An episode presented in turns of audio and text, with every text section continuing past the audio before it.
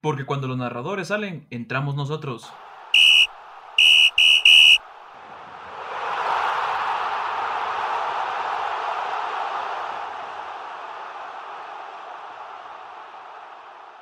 Muy buenas tardes, yo soy Diego.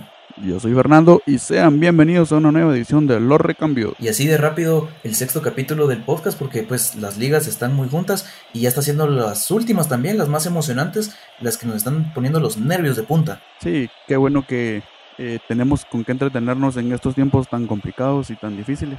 Qué bueno, la verdad. Exactamente, nos hacen que la cuarentena sea un poco más aguantable, por así decirlo. Y quería comentarte rápidamente que el Paris Saint Germain el día de ayer le ganó en un partido de exhibición 9-0 a un equipo llamado Le Havre.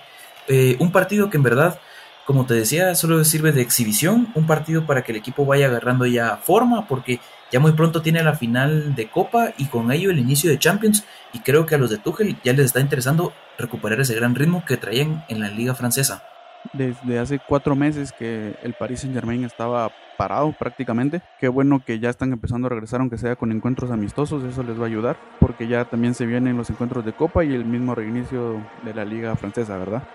Exactamente, ¿y qué te parece si vamos ya de una vez a las noticias que nos interesan? La Liga Española.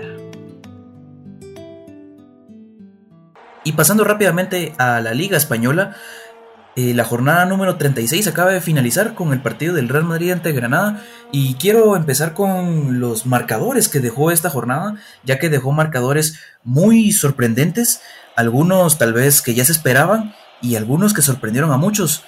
Eh, empezando con el Barça 1, Valladolid 0, Atlético Madrid 1, Real Betis 0, Levante 1, Bilbao 2, Leganés 1, Valencia 0, Sevilla 2, Mallorca 0, Villarreal 1, Real Sociedad 0, Alavés 0, Getafe 0 y Granada 1, Real Madrid 2.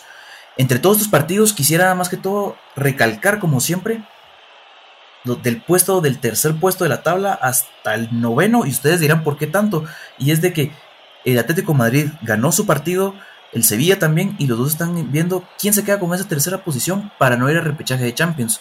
Así también, el Villarreal se complicó la vida perdiendo contra la Real Sociedad en su casa, ya que la Villarreal al perder tiene perdida totalmente posibilidades de entrar a Champions League y con ello tiene por asegurado eh, disputarse la Europa League. Y pues Getafe que al empatar también con el Alavés, que es un equipo que como comentamos en el capítulo pasado es el peor equipo desde el reinicio de la liga, se está complicando porque la Real Sociedad al ganarle a la Villarreal los dos están empatados en, punto, en puntos, perdón, pero eh, por diferencia de goles, los de Bordalás están en el sexto lugar que los mete directamente a Europa. Y también el Bilbao le ganó a Levante. Y eso le va a ayudar también a meterse a repechaje de, de Europa League. Si es que la Real Sociedad en estas dos últimas jornadas llega a flaquear y el Valencia al perder ante Leganés se complica la vida porque ahora de, bueno, de tener muy cerca el repechaje de Europa, ahora lo tiene más lejos porque muy difícil Atlético de Bilbao y Real Sociedad vayan a fallar en estas dos últimas jornadas y pues vemos que los naranjeros la tienen complicada y puede ser que la próxima temporada sea más, más desastrosa que este final. Qué interesante cómo está el posicionamiento para entrar a Europa en la Liga Española. Qué bueno porque ya no están los mismos equipos, bueno, hasta arriba sí están los mismos tres de siempre, pero de ahí para abajo vemos equipos diferentes. Al equipo que yo quiero recalcar por el buen trabajo que han estado haciendo es al Getafe. Eh, bueno, bien ya Diego lo mencionó en el capítulo anterior, fue eh, este Getafe está armado para entrar en Champions, pero bueno, no se les va a dar, o eh, todavía podrían tener alguna otra opción de entrar de, de, alguna otra manera, si alguno de los equipos de arriba llega a ser campeón o alguna otra cuestión, ¿verdad? A ver qué es lo que llega a suceder con este equipo pues sinceramente el Getafe ya no tiene ninguna opción de entrar a Champions. Al contrario, lo que tiene que tener cuidado el equipo de es caer a ronda de clasificación de la Europa, si no es que queda hasta afuera, si es que llegara a perder sus últimos dos encuentros. Pero ya dejando un poco eh, de lado todo esto de clasificación, quién sube, quién baja, quiero concentrarme ahora en el Barça y en el Real Madrid, que es lo que todo el mundo le interesa, todo el mundo lo que quiere saber, y es de que en verdad el Barcelona ganó por 1-0, como les comentaba, en Zorrilla, ya en Valladolid, al club de Ronaldo Nazario por un gol a cero de Arturo Vidal. Una primera parte que fue muy aceptable por los de Quique Setién, un fútbol bonito por así decirlo, de vez en cuando, oportunidades para los dos equipos, pero literalmente una segunda parte desastrosa, un Valladolid que en verdad lo tuvo para empatar, si no es que darle la vuelta, y como lo dijo Arturo Vidal, qué bueno que tenemos a Ter Stegen en el, en el arco, porque si en verdad, si no es por el alemán, el Barcelona ya hubiera perdido la liga hace mucho tiempo, si no es que ya hubiera perdido otras cosas, y es que, qué decirte de los de Quique Setién, van de mal en peor, y algo más negativo que se le suma a la lista de los culés es de que Grisman lesionado en el cuadríceps de la pierna derecha y se espera que regrese a, disputar la Champions porque de verdad dicen que esta lesión lo aleja de las canchas de tres, si no es que hasta cuatro semanas. El Barcelona eh, jornada a jornada sigue demostrando que, no está en su mejor forma, que no está en su mejor momento. Los jugadores ya muy veteranos todos están también demostrando que la plantilla ya no está en las mismas condiciones que hace algunos años. Creo que esto no va a acabar hasta que eh, se tomen decisiones importantes en la dirigencia, que se tome, que se confíe en un nuevo proyecto a largo plazo. Yo creo que lo de Setién fue muy apresurado. Y segundo, que se renueve la plantilla. Yo creo que esta plantilla ya no da para más. Hay muchos jugadores que deben salir y se deben traer nuevos jugadores, ya sea que lo suban de la masía o que bien eh, suelten algunos billetes, ¿verdad? Exactamente, y como se habrá visto, tal vez algunos no lo recuerden, pero el Barcelona en enero fichó al futbolista Trincao, extremo derecho del Benfica, y dicen que últimamente en Portugal la está rompiendo y está haciendo sensación en su equipo. Pero también está este jugador Pedri, que está eh, de préstamo en Las Palmas, que también está haciendo muy buenos partidos en la Liga de Ascenso. Y hablando de la Liga de Ascenso, ya pronto tocaremos un, temita por ahí. Pero dicen que Pedri eh, está haciendo muy buenos partidos y que también ya se han escuchado ofertas por parte de Trincao y de Pedri para cederlos en la próxima temporada, pero el Barça se ha cerrado ante ello.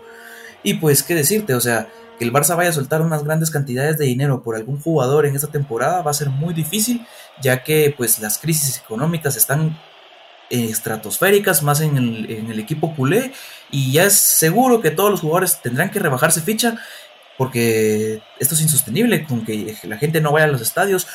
También al Barcelona le afecta que las camisas de la nueva temporada traigan defectos y se vayan a vender casi hasta septiembre por parte del club, porque ya se ha visto noticias de que eh, la marca Nike está vendiendo por su cuenta, pero solo está vendiendo la de gama alta, la de aficionado es la que tiene problema y eso le va a causar también pérdidas millonarias al Barcelona entre 25 hasta 35 millones. Entonces dudo mucho que por parte de la directiva de Bartomeu traigan algún jugador de renombre y si lo hacen tendrán que hacerlo con un cambio de, o mejor dicho, por un trueque de jugadores, a ver quiénes entran en las operaciones, a ver quién está dispuesto a cambiar jugadores y eso, ¿verdad? Va a ser muy interesante cómo el equipo culé va a estar dispuesto a, reformar esa plantilla tan veterana que tiene. Yo creo que lo del Barcelona eh, es muy preocupante porque, como bien ya vos lo mencionaste, sí tienen a los jugadores, sí tienen a los jugadores para suplir cada una de las posiciones. Vos mencionabas a Pedri, mencionabas a Trincao, y podemos mencionar a Ansu Fati, Carles Pérez, y puedo seguir un par de minutos más. Lo que a mí me cuestiona es por qué no se le da oportunidad a estos, a estos futbolistas. Ya en, capítulos pasados mencionamos de la, eh, de la cuestión tan absurda de haber vendido a Marco Cucurella por solo 10 millones. Ese jugador valía mínimo 30 o 35 millones.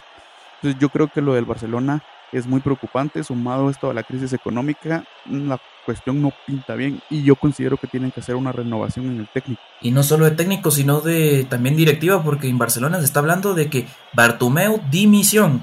Y a 600 kilómetros de Cataluña, de Barcelona, vamos a su acérrimo rival deportivamente hablando, que es el Real Madrid, y así es, los de Sisu ganaron justamente el día de hoy en Nuevos Los Cármenes en Granada con un marcador de 2 a 1 con goles de Ferland Mendy y Karim Benzema por parte de los merengues y por parte del Granada marcó Darwin Machís.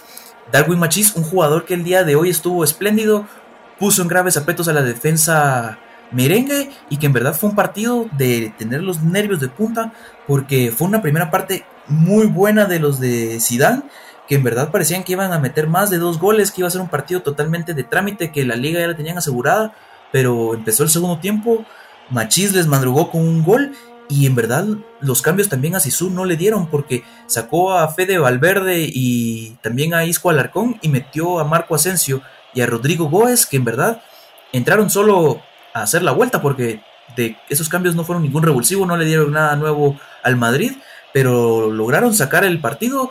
Ahí sí que con el cuchillo entre los dientes, sacando la casta, sacando el orgullo madrilista que estos jugadores tienen. Y qué decirte, si el jueves le ganan al Villarreal en Valdebebas, el Madrid podría estar festejando su 34 liga. Una liga que llegaran a ganarla esta semana sería muy poco merecida según algunos. Yo me incluyo, yo creo que este Real Madrid no está jugando a nada. Es un equipo que tiene muchas dudas en su planteamiento. Eh, es un equipo que sí, así mismo está en transición, así como lo debería estar el Barcelona. Es un equipo que está utilizando mucho jugador joven, el mismo Rodrigo Gómez de 17, 18 años, Vinicius Junior, Fede Valverde, está perfecto que los tengan, pero eh, en este momento el planteamiento que Zidane está utilizando considero yo que no les está rindiendo los frutos que ellos esperarían. Los marcadores han estado muy cerrados, y eh, se les ha complicado, se les han complicado mucho los partidos. Si están jugando así, no creo que puedan contra la maquinaria de Pep Guardiola y sus y sus Citizens, ¿verdad? Va a estar muy complicado. Consigo con vos porque cabal el día de hoy viendo el partido contra el, el Granada, los de Diego Martínez, que es el director técnico de ellos, en verdad los puso, como te digo, en graves apetos. Y es de que si les pones un buen equipo con jugadores de élite, al Madrid no le va a quedar más de otra que colgarse del, del palo, porque el día de hoy, de verdad, el Granada no lo empató y no es que lo ganó porque la pelota no quiso entrar, porque abajo de esos tres palos hay un gran portero que hoy en día es Thibaut Courtois, que está recuperando su gran nivel y pues de, él y de la defensiva más que todo, de Ramos, de Barán, Mendy, Carvajal y hasta de Casemiro, debería estar agradecido Zidane porque si no es por esa defensiva sería otra historia la que estuviera contando el Real Madrid, pero como ya les comenté también quiero pasar y dejar eso de un lado les había mencionado sobre la liga de ascenso, sobre la liga Smart Bank. Y es que justamente el día de ayer, el Cádiz Fútbol Club acaba de ascender a primera división. Y ustedes dirán, ¿qué nos interesa el Cádiz? Pero el Cádiz es el equipo en donde militó el Mágico González. Así es, el mítico Mágico. Luego de 15 años de estar en segunda división, el Cádiz vuelve a ser de primera. Bueno, para quienes no conocen al, Mágico González, este es un jugador mítico de, de El Salvador. Era un jugador conocido porque no iba a entrenar y se mantenía en una forma impresionante. Cabe recalcar, también militó en las filas del Barcelona, pero no se le, pero no se le dio. Él nació para jugar en el Cádiz. La mejor época de este equipo se dio cuando este jugador estuvo en sus filas. Qué alegre que hayan regresado a la liga, ¿verdad? Y ojalá y podamos ver por ahí al mágico. Exactamente, y es que si digamos así como nosotros que no nos tocó ver al mágico, solo es de poner los videos y es que se impresiona uno como una persona del Salvador, ahí sí que sin menospreciar a los salvadoreños, tenía ese gran nivel de fútbol y pues cómo fue que llevó un equipo español como lo fue el Cádiz a una época de gloria. Y no solo en el Barcelona había escuchado yo que hizo pruebas, sino que también se había escuchado su nombre en Milán, justamente en el Inter, pero el jugador al ser tan irregular, al no tener una consistencia en entrenos, al no presentarse, a que de repente no se sabía ni siquiera su paradero, el Inter creyó que fue una, una apuesta muy arriesgada y prefirió mejor, ahí sí que valga la redundancia, no arriesgarse y pues deja, ya que ya dejara al mágico González ahí en, en España y que ya no llegara a las filas del Inter, ¿verdad? Premier League. Muy bien, mis queridos oyentes, y ahora yo les voy a dar unos resultados de la jornada número 35 de la Premier League. Y vamos a comenzar repasando un poco el partido que enfrentó a la, a cenicienta del torneo, al Sheffield United contra el Chelsea de Frank Lampard. Eh, era uno de los partidos más disputados que habían en esta jornada por el nivel que venían presentando los dos equipos. Y los Blades le ganaron al Chelsea por una, bueno, una goleada de 3 a 0. El equipo de Frank Lampard que tenía la oportunidad de escalar en la tabla y de consolidarse arriba. Porque eh, asimismo el Leicester City cayó de visita en, contra el Bournemouth City. Los Cherries les ganaron por un marcador de 4 a 1. Asimismo, como la liga española, la liga inglesa eh, tiene mucha chiribía, por decirlo de alguna manera, en los equipos que van a entrar a Europa. Esta era una jornada muy, eh, muy característica porque muchos de los equipos que estaban cercanos se iban a enfrentar. Entonces, eh, era una buena, buena oportunidad para que algunos equipos bajaran y subieran, pero los que estaban con la necesidad mayor de subir fueron los que eh, dejaron a deber, ya sea eh, el Chelsea, el Leicester y ahora el que les voy a mencionar es el Manchester United de Ole Gunnar Solskjaer, que empataron de local contra el Southampton, un partido muy duro para los de Solskjaer que les costó demasiado y al final de cuentas pues dejaron ir dos unidades que eran vitales, porque el Wolverhampton de Nuno Espíritu Santo goleó al Everton por marcador de tres goles a cero, este partido que los que los afianza en la quinta posición, no, perdón, en la sexta posición con 55 puntos. Eh, ahora se ponen a cuatro puntos del, equipo Red Devil, ¿verdad? Justamente así como lo comentabas, los de Babyface se ponen en quinta posición todavía y los, y los de Nuno Santo da Silva se ponen en la sexta. Muy difícilmente, casi que imposible, el Wolverhampton se tendrá que conformar con ir a, a repechaje de Europa League y lástima por los Red Devils porque iban en un buen momento. Iban, ahí sí que con todos los partidos ganados. Y pues lástima porque estaban literalmente para aprovechar el fallo de Leicester, si no es que también del Chelsea. Y se tendrá que esperar hasta la siguiente jornada, la número 36, que nos sigue guardando muchas emociones. Y qué decirte, fue una, tal vez una jornada con muchas expectativas, pero que nos quedó a deber. Sí, eh, fue una jornada, como ya les había mencionado, donde todos, todos tenían mucho que apostar y mucho que perder y nadie ganó. O sea, todos dejaron mucho de ver. Bueno, les voy a hablar un poco del partido más eh, interesante que había en esta jornada y este partido era el derby del norte de Londres que enfrentaba a mi Tottenham Hotspur contra el Arsenal. Este fue un partido muy disputado que se disputó, valga la redundancia, en el Tottenham Hotspur Stadium. Eh, el equipo, eh, el partido lo ganó el equipo de José Mourinho por un marcador de 2 a 1. Tuvieron que venir de atrás, le, remontaron al Arsenal de Mikel Arteta. Los goles estuvieron a cargo de Toby Alderweireld, de Alexandre Lacazette y del delantero Hyun Min Song. El, coreano Hyun Min Song fue el que le dio la victoria definitiva a los de José Mourinho, ¿verdad? Eh, estos son dos equipos que están, ninguno de los dos en su mejor momento. Eh, el Arsenal que había venido más en las últimas jornadas, pero a final de cuentas un derby es un derby y eh, las condiciones no importan y se juega y gana el que deba de ganar, ¿verdad? Exactamente así, y es que el Tottenham pues por lo menos está viendo una luz al final de ese túnel tan oscuro el que tiene, como por lo menos tener una pequeña esperanza de acercarse al Wolverhampton y arrebatarle ese puesto de clasificación en Europa League. Pero como lo comentábamos también en el episodio pasado, eh, en este derby del norte de Londres será los Spurs, la gente del Tottenham que podrá sacar pecho y decir le ganamos al Arsenal independientemente de cómo vaya a terminar esta Premier League, que en verdad está siendo una Premier League muy linda, aunque ya casi que predecible por así decirlo, aunque interesante, predecible, interesante. Ya veremos cómo se, se desenvuelven en estas últimas jornadas. Esperamos que las jornadas que falten por venir no nos decepcionen como esta número 35. Bueno, vamos a repasar rápidamente algunos partidos que van a haber para la próxima jornada. Eh, entre los partidos, el partido más interesante de esta jornada, por lo que nosotros hemos analizado, es el partido que va a enfrentar al Leicester City contra el Sheffield United. El Leicester que está en una cuarta posición sufriendo para que no siga bajando. Y un Sheffield United que viene jugando impresionante y que acaban de golear a los Blues de, de Frank Lampard. Por otro lado, el Wolverhampton se va a enfrentar de visita al Burnley este partido va conectado con el de Tottenham porque si los de Nuno llegan a dejar puntos, eh, los de José Mourinho pueden aprovechar y hacerse con ese puesto, ¿verdad? O acercarse a ese puesto. La tabla queda de la siguiente manera. En primer lugar y en segundo lugar ya no, eso no, se, no va a cambiar, ya se lo dijimos desde hace mucho, que están eh, aferrados el Liverpool y el Manchester City. En tercer lugar viene el Chelsea con 60 puntos. Cuarto, el Leicester City con 59. Quinto, el Manchester United con también con 59 y sexto el Wolverhampton de Nuno con 55. A ver qué, qué es lo que va a pasar en esta liga que sigue muy interesante, ¿verdad?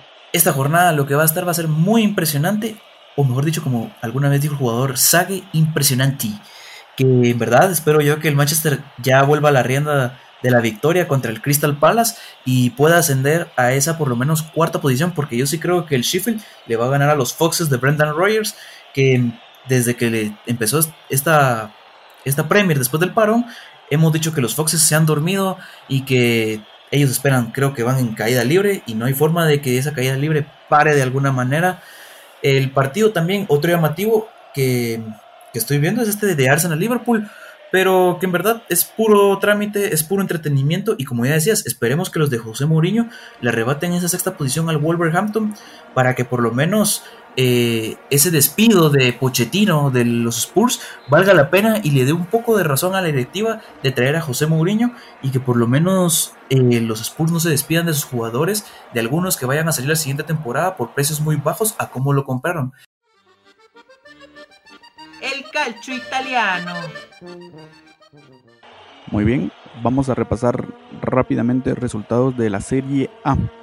Y es que eh, esta liga, como mucha gente le dice, sigue despertando muchísima pasión porque los puestos de arriba siguen disputándose, hay equipos que siguen jugando mal y la cosa se está poniendo cada vez más interesante. Vamos a hablar rápidamente del Alacio, ese equipo que hasta antes del parón era uno de los mejores, eh, no solo en su estilo de juego, no solo en puntos, sino un equipo que tenía mucha calidad. Pues al parecer esa calidad se les acabó en el parón porque eh, esta semana volvieron a perder por tercera vez consecutiva, esta vez frente al Sassuolo y de local, damas y caballeros, tener al su goleador Chiro Inmóvil como que no les está ayudando. Porque por otro lado, el Atalanta le empató al líder y ya casi campeón Juventus 2 a 2 en, en el estadio de la Juventus. Este marcador no beneficia a nada más y nada menos que al Inter de Antonio Conte, que le ganaron 3 a 1 al Torino. Con este marcador, eh, el equipo de Conte se sitúa en la tercera posición, no, perdón, en la segunda posición, y ya prácticamente están afianzados ahí porque no se ve que, que el Alacio los pueda bajar. Tal vez el Atalanta, pero se ve un poco complicado. Al Atalanta le tengo tanta fe desde aquel momento que hicimos la apuesta, de verdad no se me olvida. Pero el Inter de Conte otra vez ya vuelve a la rienda de la victoria y ya se posiciona en un segundo lugar, en un puesto que creo yo que tuvo que quedarse ahí desde que empezó la temporada, si no es que en el primer lugar, porque para tener una plantilla así, de verdad es para ganar esta, esta Serie A, si no es que por lo menos, como te, como te comento, en el segundo lugar.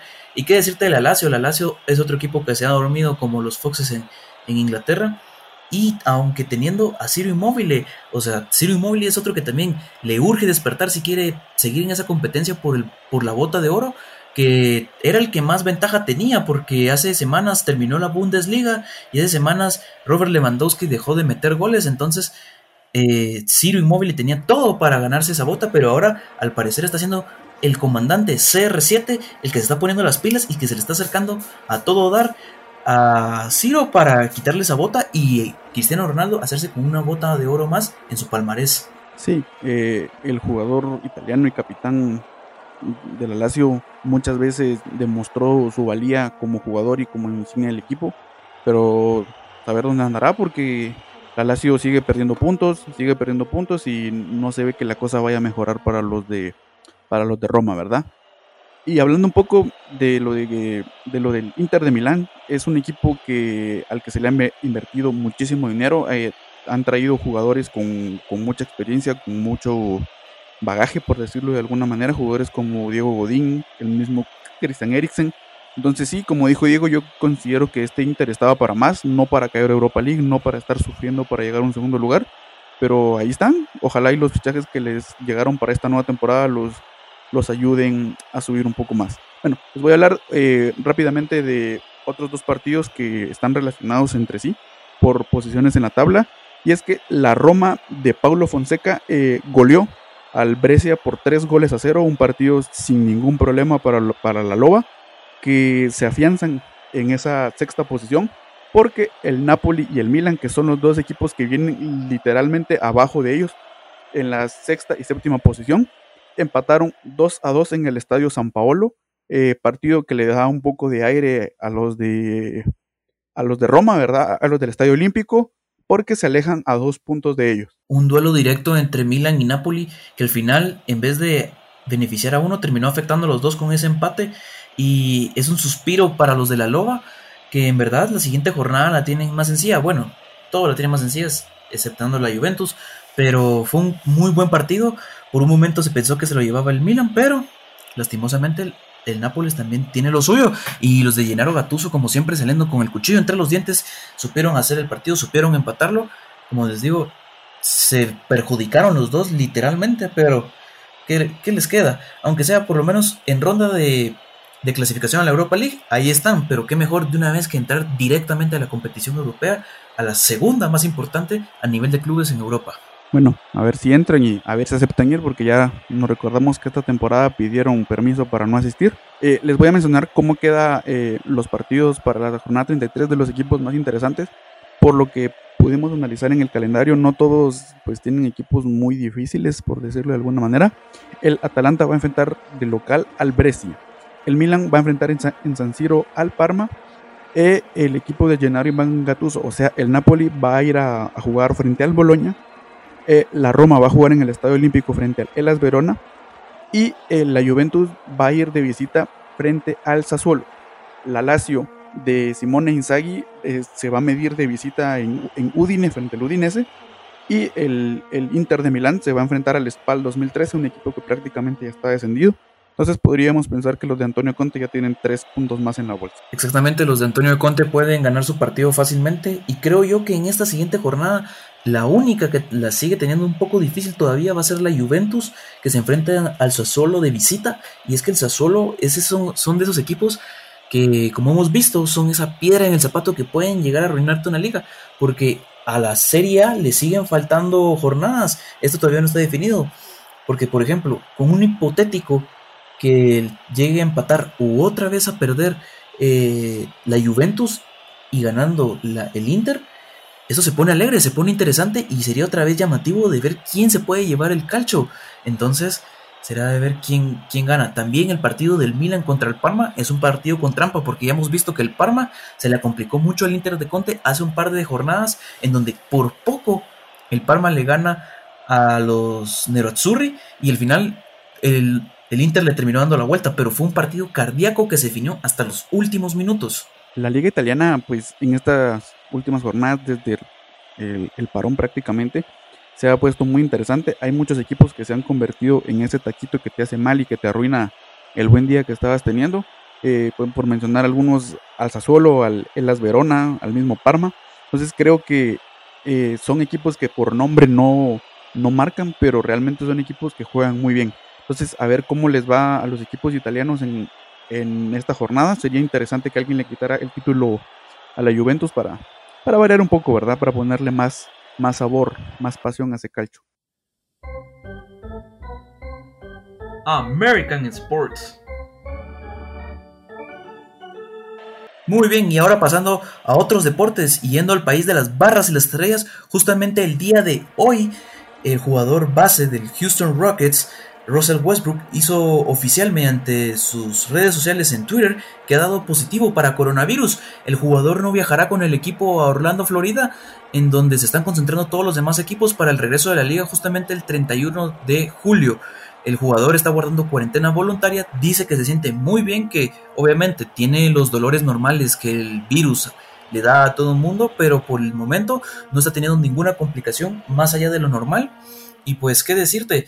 Eh, es una pérdida por ahora del Houston Rockets que lo va a necesitar bastante. Esperemos que no sea mucho tiempo que vaya a estar de baja y esperamos también que la NBA regrese con a todo dar porque ya es necesario que aunque también el fútbol nos apasiona, nos emociona, también es bonito ver otros deportes, llámese básquetbol, fútbol americano, hasta el mismo béisbol que no nos ha gustado y lo hemos dejado muy claro en, los demás capítulos. ¿Qué les puedo decir? De verdad, ah, han salido imágenes de los complejos que ya se están viendo en Orlando, justamente en Disney, y por parte de los jugadores varoniles está haciendo unas instalaciones de ensueño, no tanto por las mujeres que está haciendo un problema que se han quejado, muchas han sido reubicadas, esperamos que esta, esta situación se solucione y que haya un trato más igualitario por parte de la NBA, ¿verdad? También quiero hacer una mención un poco rara. Ustedes tendrán su propio criterio. A mí me parece algo tal vez eh, sobrellevado, no sé cómo decirlo, eh, sobrepasarse, ya llegar a un límite que tal vez nadie pensaría. Y es que grupos antirracistas están acusando o están exigiendo eh, que el, equipo de Washington Redskins de la NFL cambie su nombre y con ellos su apodo, porque el equipo como en inglés se llama son los Pieles Rojas. estos grupos están exigiendo a la liga y al equipo que cambien. Y ante tales presiones, el equipo dijo que va a cambiar su nombre, que va a cambiar su, su apodo, y esto será en los próximos días. No se ha dado oficialmente cuáles serán estos nombres, pero para no causarle más problemas a la liga y al mismo equipo que es un referente, un tradicional de la NFL junto a los Dallas Cowboys, pues ha cedido contra estas presiones de estos grupos antirracistas. Como les digo, pienso que para mí son momentos que estos temas racistas se están llevando a otros extremos, a otros extremos, perdón. Es bueno que se alce la voz, es bueno que se pelee contra las causas injustas, también contra el mismo racismo, que en pleno 2021 sea momento de que ya no existiera, pero pienso que digamos también hay límites y ya, ya ofenderse porque un equipo tan tradicional como es el Washington Redskins pueda ser ofensivo, por así decirlo, es otro nivel, es llevar esto a un extremo que nunca nadie lo haya pensado, pero en fin, el equipo ya ha hecho oficial esto y pues a ver cuál será el nuevo nombre de, de Washington. Los históricos. Ahora pasando a nuestra sección de los históricos, una sección agradable para muchos, amarga para otros, y como ya recordamos en el capítulo pasado la final de Portugal en la Eurocopa del 2016, ahora queremos traerles la final del Mundial del 2010, exactamente esa final que se disputó en Johannesburgo, en el Soccer City, con 84 mil espectadores, aquella final que nos trae muchos recuerdos a, a todo mundo, en donde fue un Mundial que creo yo que todo el mundo quiso que España se lo llevara, y efectivamente fue España quien se lo llevó, una selección plagada de estrellas, con una base literalmente catalana porque traía jugadores o en su mayoría militaban en ese momento en el Fútbol Club Barcelona, complementada de, con jugadores del Villarreal, del Real Madrid, una final también pitada por Howard Webb, en donde también eh, se disputaba contra una selección holandesa que en verdad apostaba más que todo por un jugador como Robin, que estaba en un gran momento, por un juego brusco, por un juego físico y que claramente se vio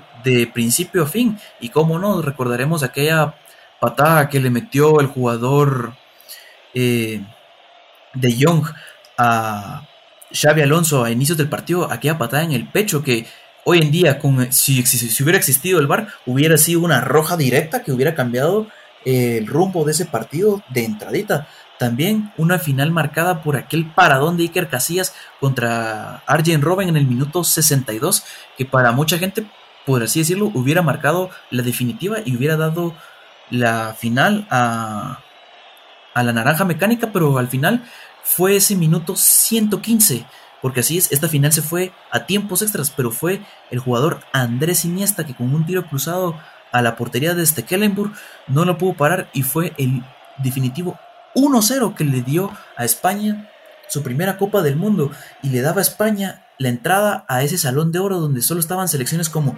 Brasil, Alemania, Italia, Argentina, Francia y también Uruguay que empezó con esta eh, empezó con estos mundiales en su misma casa.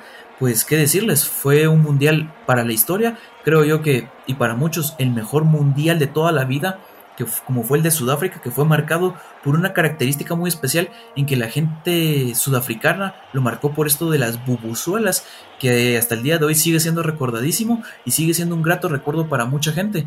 ¿Y qué me contás vos? ¿Qué te pareció esta final? Yo creo que todos tenemos algún recuerdo de este mundial, más las personas que estamos en, en edades de alrededor de 20 a 30 años más o menos. ¿Cómo no recordar cuando nos sacaban de clases para ir a ver algún, algún que otro partido por ahí o algún segundo tiempo. Eh, este fue un mundial muy interesante. Hablando ya un poco más de los finalistas, yo le iba a Holanda, yo era de las pocas personas que le iba a Holanda, sí, yo apoyaba a los tulipanes. Creo que algo a destacar es que estos dos equipos históricamente se caracterizaban por jugar de una manera. La selección española, como se le decía bien eh, vulgarmente, eh, la Furia Roja era un equipo muy, muy aguerrido, muy, muy rápido, que jugaban mucho al juego físico. Y por otro lado, la selección de Holanda con el apodo de la naranja mecánica, aquel, aquellos inventores del fútbol total, aquel equipo que jugaba al tiki-taka. Este, esta final se fue marcada porque los equipos como que decidieron hacer eh, cambio de papeles, porque la selección de Holanda era un equipo mucho más vertical, que no requería tanto de pase, era un equipo que ya no era tan apegado a ese fútbol total como bien ya les habían eh, mencionado. Por otro lado, España sí, eh, un equipo como bien ya vos lo dijiste, un equipo con base del Barcelona y del Real Madrid, de los dos equipos. Entonces sí, eran, que en ese momento eran los dos mejores equipos del mundo, entonces sí tenían todo para ganarla. Voy a hablar un poco de, de la selección de Holanda, era un equipo bastante bien equilibrado, con jugadores como el portero Martin Stekelenburg, eh, Mark Van Bommel, eh, Wesley Snyder, Robin Van, Robin Van Persie, el mismo Arjen Robben y un técnico no tan conocido como lo era Per Van Marvik, que le daban un aire muy diferente a esta selección, que a final de cuentas eh, para mí ese fue un campeón sin corona porque hicieron, tenían un juego muy vistoso, ¿verdad? Digas lo que digas, pero España va a ser España en ese momento, fue su momento de oro y qué decirte, o sea, con ese tiki-taka enamoró al mundo y el Barcelona también enamoró mucho más al mundo. Eh, creo que por ese mismo juego que te cuento, eh, todo fue opacado por parte de, de los holandeses, que también hicieron un buen torneo, pero esa final, literal, por parte de ellos, creo que no se vio tanto fútbol. Y qué mejor por los de Vicente del Bosque, que luego terminarían de consolidarse en, ese, en esa Eurocopa del 2012 contra, contra Italia, pero eso será otro histórico que más adelante lo, lo haremos. Y pues también fue un campeonato o una campeoniza muy, muy especial para España, porque recordemos que empezaba perdiendo en el primer partido contra Suiza en un, eh, con un marcador de 1-0, en donde un partido que lo marcó España, donde dominó España, pero fueron los suizos que le terminaron ganando ese partido y donde mucha gente también se empezaba a dudar si España en verdad era la candidata para ganar ese mundial, pero poco a poco fue también reafirmándose y fue también diciendo que siempre sí era la candidata y la que en verdad se lo iba a llevar, sin olvidarnos de aquel también partidazo contra Paraguay. Y fue también curioso porque fue un mundial que España lo ganó con un simple marcador, con 1-0. 1-0 fue el marcador de España y con ese 1-0 se aferraron y que pues se hicieron con esa Copa del Mundo tan ansiada, tan anhelada y que eso, ¿verdad? Un mundial como te digo, recordadísimo por muchos, olvidado por otros, y que pues lastimosamente por los holandeses tendrá que ser olvidado porque para ellos era todo o nada y que hoy en día su selección se está reformando y pues es, raro saber de en verdad de, de, personas, mejor dicho, que le iban a esta selección. Me sorprende, no me acordaba que vos les fueras a esta selección. Jiji, las promesas. Muy bien, ya les hablamos un poco de lo clásico, ahora vamos a lo moderno, a la actualidad, a lo que nos truje. Eh, el día de hoy, en las promesas, les vamos a hablar de un jugador que muchos lo catalogan que el nuevo Messi, que el nuevo Cristiano, que el nuevo Maradona, que el nuevo Pelé. Pero yo creo que no hay que caer en comparaciones. Eh, estamos hablando del segundo ganador del mundial más joven de la historia. Me refiero a Kylian Mbappé Lotin. Este eh, es un jugador nacido el 20 de diciembre de 1988 de 1998, perdón, en París, Francia. Sí, yo ya tenía un año de nacido y este patojo estaba naciendo. Eh, es un futbolista formado en la cantera del AS Mónaco, equipo donde comenzó a brillar. Y en el año del 2017 eh, firmó, pues, un, este, firmó un préstamo para que el, el jugador galo que fuera al Paris Saint Germain club donde eh, era un préstamo con opción de compra de, 120, 110 o 120 millones. Obviamente el Paris Saint Germain hizo efectiva la compra. Mbappé ha, demostrado ser un futbolista muy habilidoso que puede jugar en casi todas las posiciones de la parte de arriba. Eh, es buen delantero, es buen extremo, es buen mediocampista. La pasa bien, corre rápido. No sé qué más podemos decir de Mbappé. Es un jugador que mm, a muchos ilusiona. Yo creo que cualquier equipo de Europa, si le preguntas si les quieren un Mbappé, te van a decir que sí, por favor, deme dos. Entonces, ojalá y lo logremos ver creciendo, a ver si se consolida como una leyenda del Paris Saint Germain o bien toma la decisión de algún rumbo diferente para su carrera, ¿verdad? El niño de oro, creo que te faltó decir para, para describir a este jugador, porque en verdad así le han apodado, y es de que Mbappé ha sorprendido a propios extraños, aunque esté jugando en una liga tan, no tan inferior por así decirlo, pero inferior a las demás, como es la Ligue 1, pero pienso que el futuro de Mbappé está fuera de Francia, más que todo en los merengues, que es donde más se ha retumbado y es donde se espera que muy pronto, si no es que esta temporada, sino la próxima Florentino sea quien se haga con sus servicios. Y es que en verdad impresiona, es un jugador que te enamora por su juego tan vertical, tan poderoso, no sé. En verdad es un gran jugador con una gran trayectoria, con una gran grande de todo, de verdad no me canso de tirarle flores porque es un jugador que ha impresionado muchísimo, se espera bastante de él. Y diciendo eso de que va a ser el próximo Messi Cristiano, para mí eso ya ya queda atrás, de verdad es momento de decir que decirle basta las comparaciones. Él es Kylian Mbappé, él ya se ha hecho un nombre, apenas tiene 20 años y está aquí para romperla de todos modos, porque así es, si en Francia ya la rompió con tan solo 18 añitos cuando empezaba con el Mónaco, ya bien lo decías, pues con el París solo terminó de afianzarse en el fútbol y es momento de dar un gran salto para él fuera de Francia, porque tal vez nosotros tal vez estaremos diciendo, sí, que Kylian es el otro, pero tal vez llegue a otro, a otro club y no sea tanto, tal vez espero yo equivocarme, pero prueba de ello, de que me estoy equivocando, es de que, como ya comentaste, ya ganó un mundial, ya es el, es el segundo jugador más joven en ganar un mundial, y pues, qué decir, ha impresionado bastante, es un jugador, como también ya lo decías, todo el mundo quiere tenerlo, eh, está también, ahora, hoy en día, creo que 120 millones al Paris Saint Germain le salió baratísimo, porque de lo que sepa, el, el presidente del, del Paris Saint Germain quiere, si no es que eso, hasta el doble por él, cosa que dudo mucho que Florentino vaya a desembolsar, pero quién sabe, tal vez y sí. Se ha escuchado rumores que también su futuro está en Liverpool, no se sabe, habrá que verlo. Estará muy interesante qué le depara el futuro a este joven, a esta joven promesa francesa, y pues, qué decirte, en verdad es un niño de oro. Yo creo que lo más importante que podemos recalcar de este jugador es que se siente como un jugador eh, atípico, eh, atemporal, porque tiene muchas características de cómo se jugaba el fútbol antes. Un jugador muy rápido, eh, muy físico, pero a la vez es un jugador muy habilidoso, con mucho estilo, con mucha clase. Entonces, yo creo que eso es lo que más llama la, atención de la tortuga niña, porque así le dicen. Creo que sí, su futuro está fuera de, fuera de Francia. A ver qué es lo que decide él. Yo también concuerdo con vos de que sí tiene que salir para dar ese salto de calidad. Yo creo que no va a ser en esta temporada por muchas cuestiones. Va a ser hasta la siguiente que lo vamos a ver eh, militar en otro equipo. El análisis. Muy bien, eh, hoy vamos a inaugurar una sección especial de nuestra nueva de nuestra querida sección El análisis porque en las siguientes semanas vamos a estar analizando eh, uno a uno a los equipos que siguen vivos en competencia en la UEFA Champions League. Eh, hoy le tocó el turno a un equipo que es un equipo que sufre mucho, que la, que la llora un montón, un equipo que ha estado en segunda división, que, le han, que ha sido eh, acusado de amaño. Eh, estoy hablando de la Juventus de, Turín, que hoy por hoy es uno de los mejores equipos del mundo, pero no siempre ha estado así. la Juventus de Turín en la actualidad es dirigida por el italiano Mauricio Sarri, quien su único título en el palmarés es haber ganado la Europa League con el Chelsea.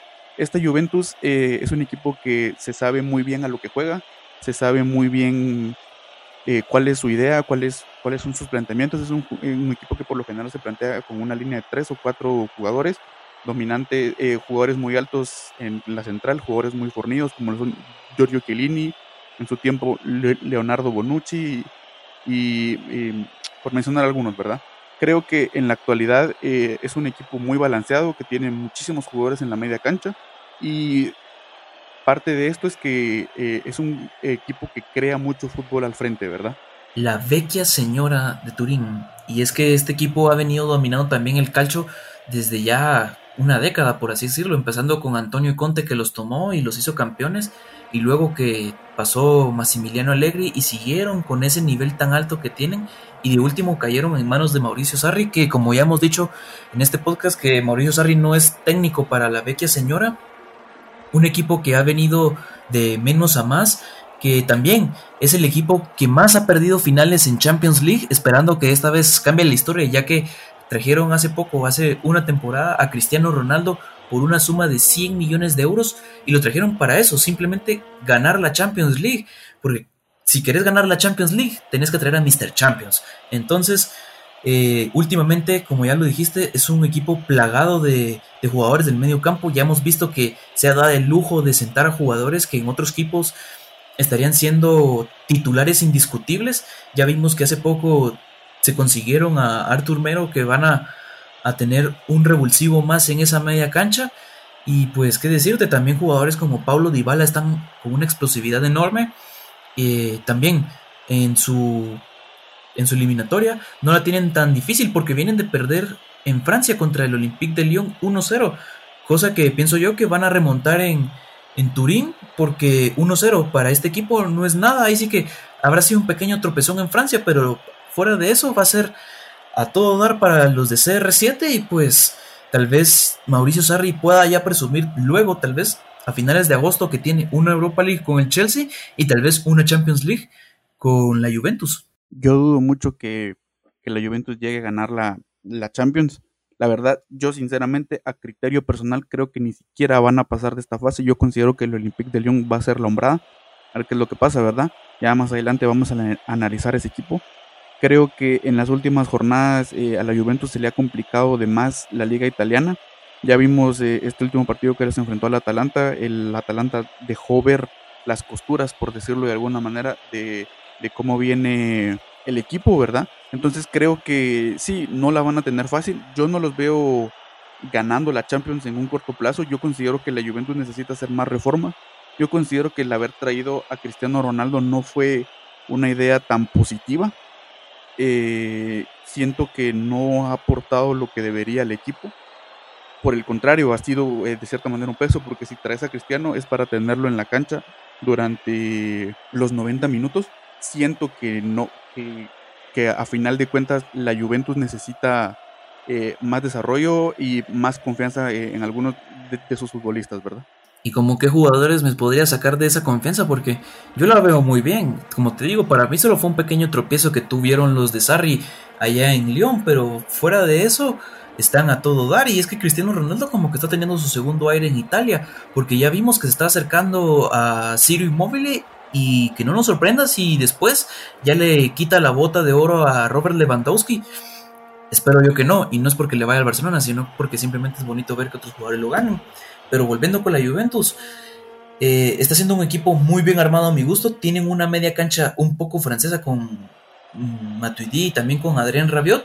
También tienen ahí a Mirale Pjanic que prontamente les dirá adiós.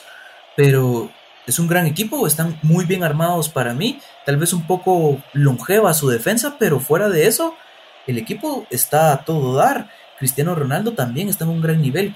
junto a Paulo Dybala están haciendo una gran dupla. Y si ya le agregas a Juan Cuadrado y a Douglas Costa, están haciendo unos extremos más rápido de lo normal. No veo por qué descartar a la, Juventus en esta competición de la Champions. Y más que, como te digo, si, si querés la Champions, para mí trae a Mr. Champions. Yo creo que el principal error que ha cometido la familia Agnelli, que son los dueños de este equipo, con la plantilla es que se les está avejentando muy rápido. Ya hablamos hace unos capítulos que habían renovado a Gianluigi Buffon y a Giorgio Chiellini. Eh, son eh, Buffon de 40 años, Chiellini de 35, 36 me parece, eh, Leonardo Bonucci de 34, Juan Cuadrado de 32, Cristiano Ronaldo con 35, con 34. Entonces es un equipo bastante veterano que a la hora de, la defensa se le se llega a ver muy mal porque trajeron al, ex capitán del Ajax, Matthijs de Ligt, que es un niño, es un, es un jugador muy joven, con mucha, muy poca experiencia, y eso le ha pasado factura al equipo. Eh, el jugador holandés no ha estado a la altura en la central, que es bastante básica para la Juventus, es un equipo que sale jugando desde ahí. Entonces creo que, que yo veo que la Juventus flaquea desde la defensa y por eso considero yo que no van a pasar. Muy bien, entonces ya veremos qué le pasa a la Juventus ahorita en este 7 y 8 de agosto en el regreso de la Champions.